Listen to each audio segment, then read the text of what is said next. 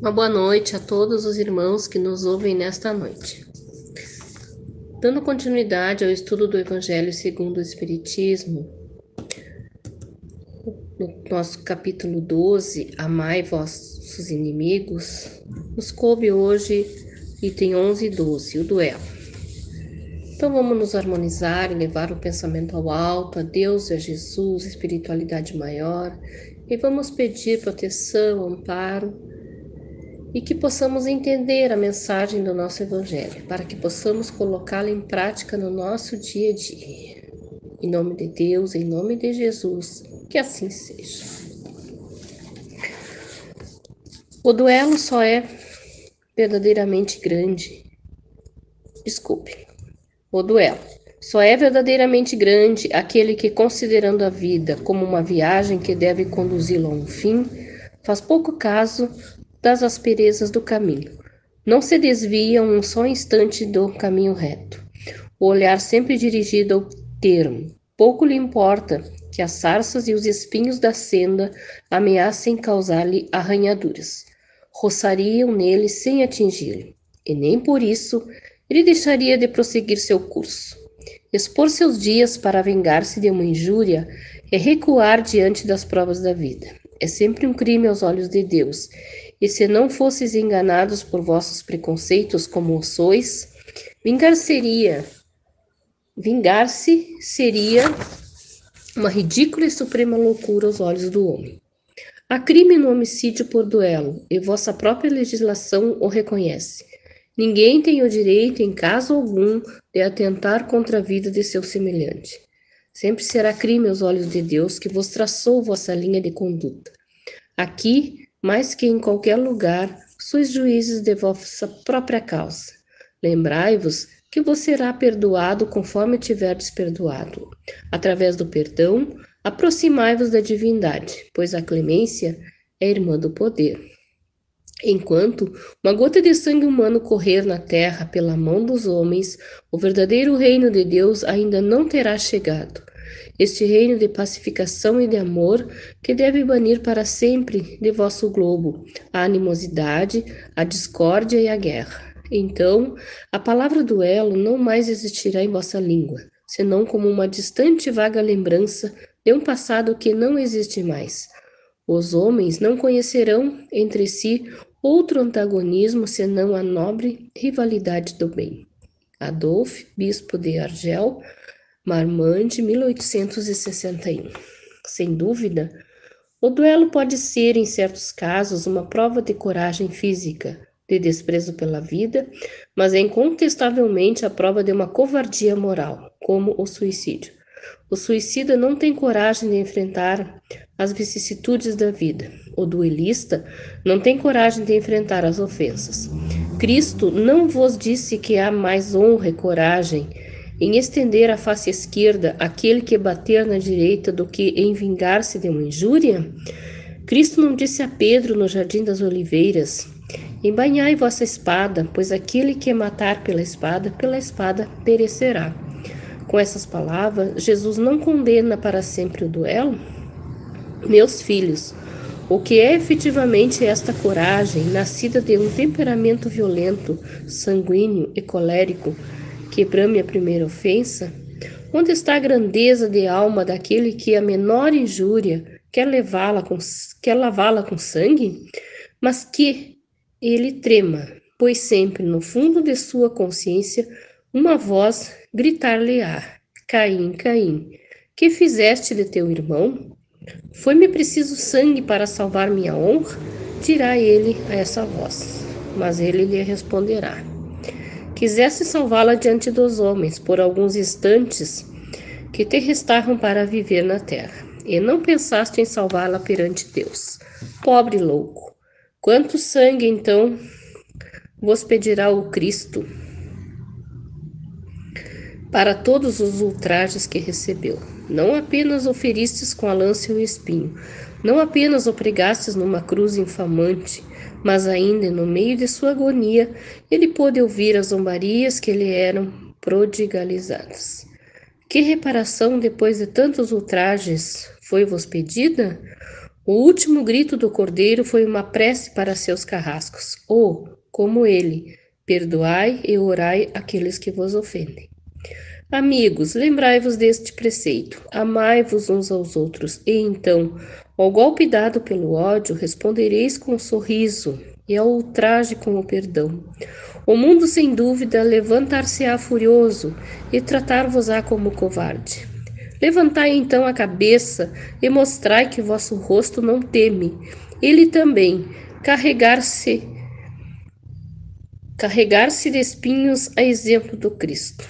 Mas vossa mão não quer ser cúmplice de um assassino, assassínio que supostamente autoriza um falso semblante de honra, que não é senão orgulho e amor próprio. Criando-vos, Deus vos deu o direito de vida e de morte uns aos outros? Não. Deus deu esse deu esse direito somente à natureza para se reformar e se reconstruir.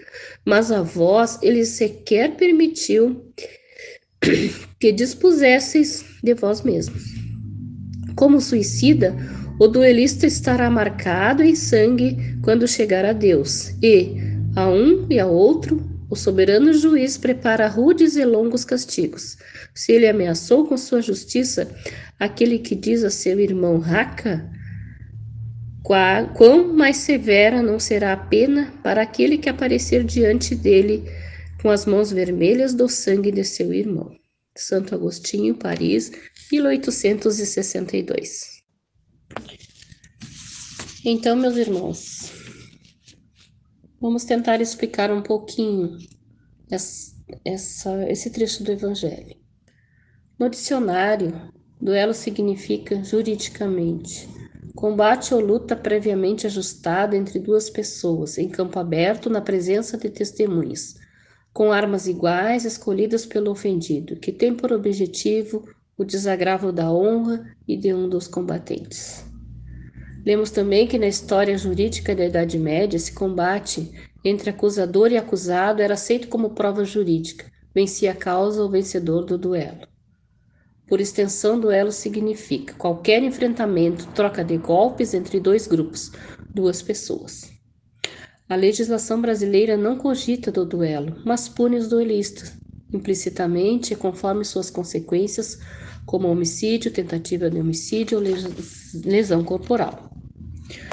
Então, como vemos, o duelo com regras legalizado por leis desapareceu, mas o duelo, como luta para resolver pendências entre ofendido e ofensor, continua existindo e até nas sociedades tidas como as mais instruídas ou mais civilizadas. Por isso, as mensagens sobre o duelo inseridas por Kardec neste livro que estudamos continuam muito atuais e necessárias para auxiliar o homem a desenvolver o amor dentro de si, eliminando o mal que ele próprio criou. A primeira é de Adolfo, bispo de Argel, que a inicia assim: só é verdadeiramente grande aquele que, considerando a vida como uma viagem, que tem um destino certo, não se incomoda com as asperezas do caminho, não se deixa desviar nem por um instante da rota certa. De olhos fixos no seu objetivo, pouco se importa de que os obstáculos e espinhos da senda o ameacem. Estes apenas o roçam, sem o ferirem, e não o impedem de avançar. Com essa atitude diante da vida, enquanto espírito em evolução, deve ser meditada, analisada, todos os dias por todos os despertos para a realidade do espírito imortal, na busca de pautar o viver com essa ideia, direcionando a inteligência e o coração. O Espiritismo a torna bem clara nos seus princípios básicos. Pela própria imperfeição humana, não se pode vivenciá-la sempre, esquecendo-a muitas vezes, lembrando-as outras, tentando às vezes repelir. Não importando quantas vezes isso acontecer, deve-se perseverar nesse esforço para fazer a caminhada evolutiva com mais facilidade, com menos sofrimentos e em menos tempo.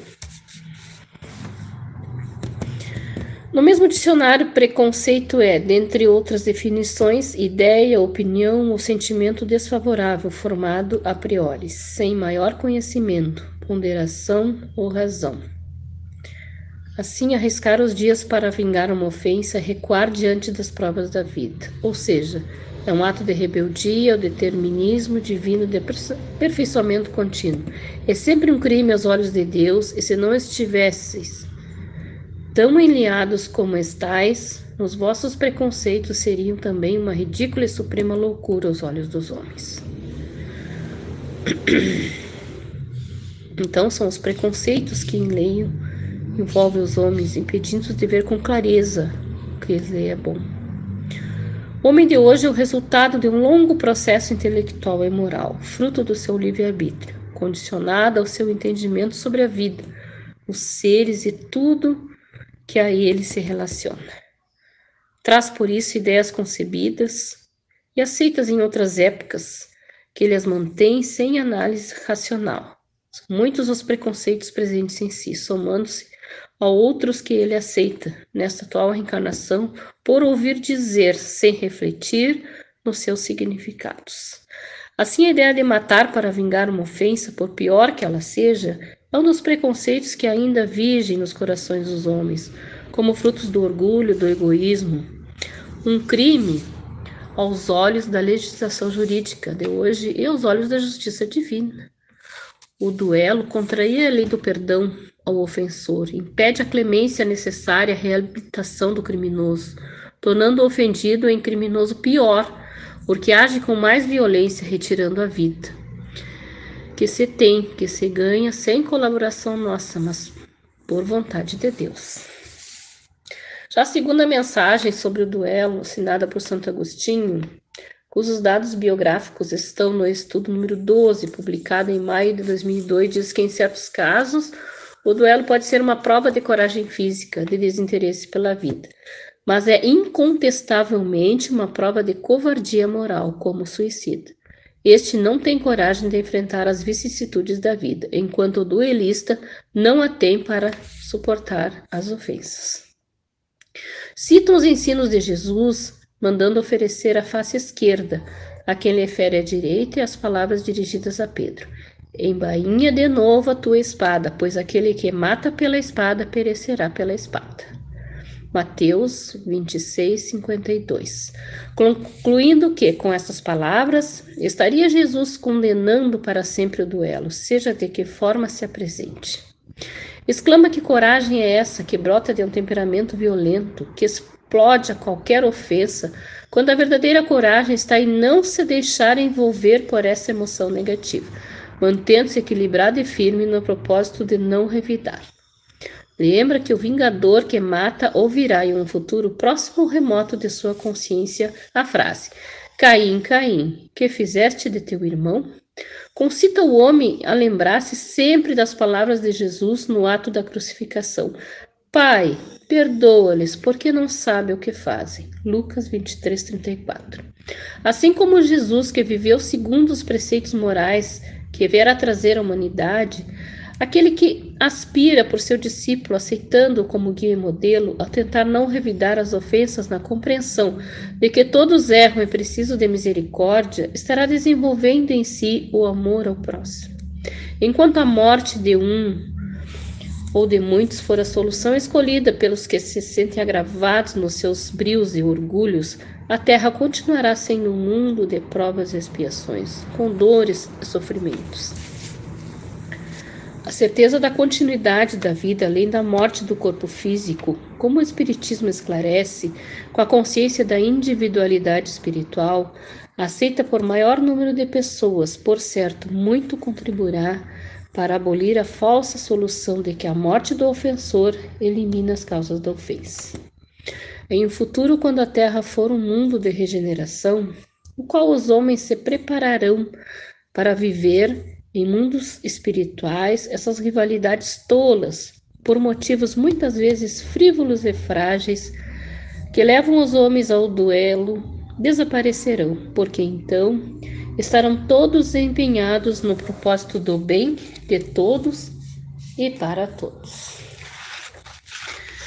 Então, meus irmãos, nós temos essa grande colaboração de uma irmã já desencarnada, Leda de Almeida Rezende Ebner, no Centro Espírita de Batuíra, de Ribeirão Preto, São Paulo.